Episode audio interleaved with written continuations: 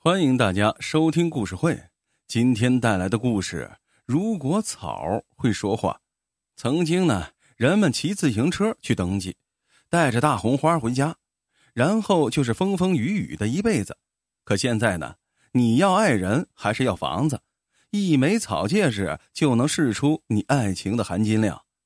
谎言与誓言的区别在于，一个是听的人当真了，一个是说的人当真了。男女之间啊，到底什么是谎言，什么是誓言？跳跳在经历了这么一件事情后，才真正的明白什么是谎言和誓言。跳跳的老公叫斌子，跳跳要过生日了，斌子说要送他一件既省钱又浪漫的礼物。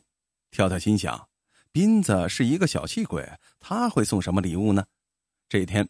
跳跳下班后一进门，就见屋子里面满当当的摆起了红蜡烛，摇曳的烛光托起一片温暖。烛光丛中的餐桌上摆放着一只生日蛋糕。跳跳撅起小嘴儿，佯装生气的说：“小样，搞搞情调就想蒙混过关了？生日礼物呢？”斌子笑盈盈的切出一块蛋糕说：“心意黄金难买，深情白银不换。”即便我失去全世界，拥有你也就足够了。生日快乐，老婆！妈呀，酸溜溜的，冷死了！跳跳假装一哆嗦，然后就开始吃蛋糕。突然，他吃出了一只心形的小盒来，打开一看，亚斌子，你在蛋糕里藏着戒指呢！也就在这一刻，跳跳满心的欢喜顿时化作了愤怒。原来啊，那盒里装的竟是一枚草戒指。没等跳跳发作，斌子又酸上了。跳跳，在这个金银首饰泛滥的城市里，一枚质朴的草戒指就愈加珍贵了。这可是我亲手为你做的，是我的一片心呐，老婆。这戒指虽是用草编织的，但外形清新淡雅，做工精细。但跳跳的脸色是越来越难看了。他一把拽过斌子的耳朵，说：“你给我说实话，这戒指真是你做的吗？”斌子发誓，说他打小就喜欢鼓捣这些小玩意儿，只是他一直深藏不露罢了。跳跳的鼻子里哼了一声，说：“哼，那行，我带你去见一个人。”跳跳带斌子去见的那个人叫小翠，他呀是跳跳的闺中密友。到了小翠家，小翠望着那枚草编戒指，眼睛都直了。他翻箱倒柜，倒腾出一只木头匣子。里面静静的放着一枚草戒指，竟和跳跳他们带来的那枚完全是一样的。小翠泪水连连的问：“他在哪儿？快告诉我他在哪儿！”原来小翠一直珍藏着一枚草戒指，这件事情跳跳最清楚了，因为这戒指啊，真正的主人叫东子，他是跳跳同乡，也是小翠的初恋情人。三年前。东子和小翠双双来城里闯天下，当时就是跳跳为他俩找的出租房。经过一番努力，东子在一家快递公司谋了一个职，而小翠找了一份家政活。日子虽然清苦，但他们对未来充满了憧憬。小翠生日那天，东子取出一枚草戒指，深情的为她戴上。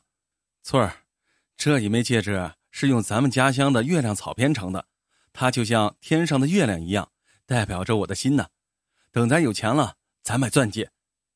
可生活并不像月亮一样明净。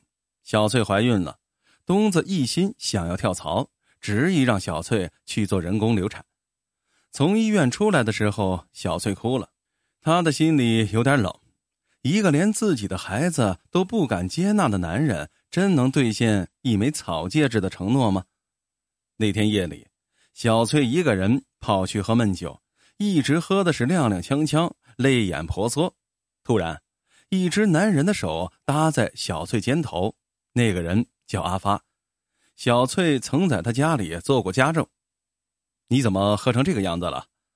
阿发看到小翠手上的戒指，哎，你戴的这个草戒指干嘛呀？走，我给你买钻戒去。那天夜里，小翠醉意朦胧。迷迷糊糊的就跟着阿发走进了酒店客房。次日早上醒来，小翠望着身边鼾声如雷的阿发，她是又恼又悔，猛力的推醒了那个男人，把钻石戒指扔还给他。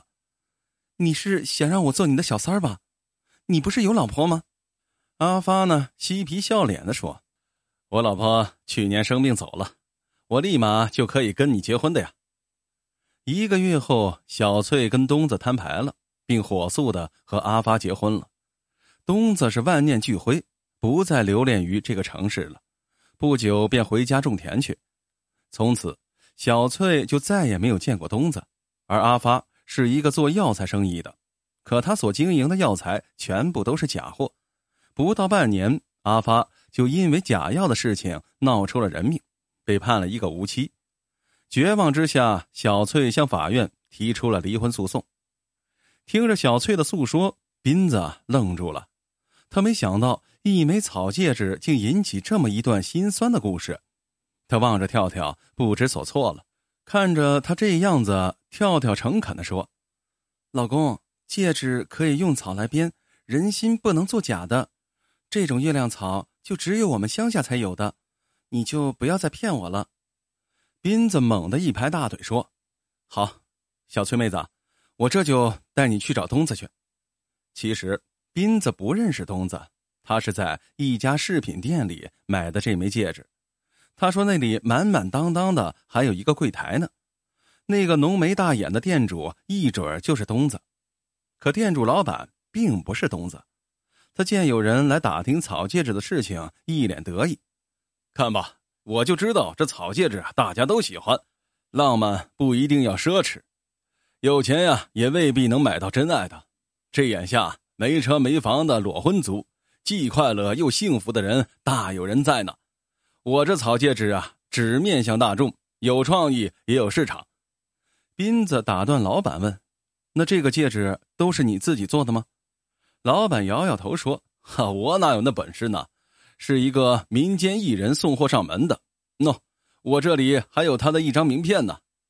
几个人正在那里说话，突然打街上跑进来一个人：“老板，我又来送货了。”东子，翠儿，来人正是东子。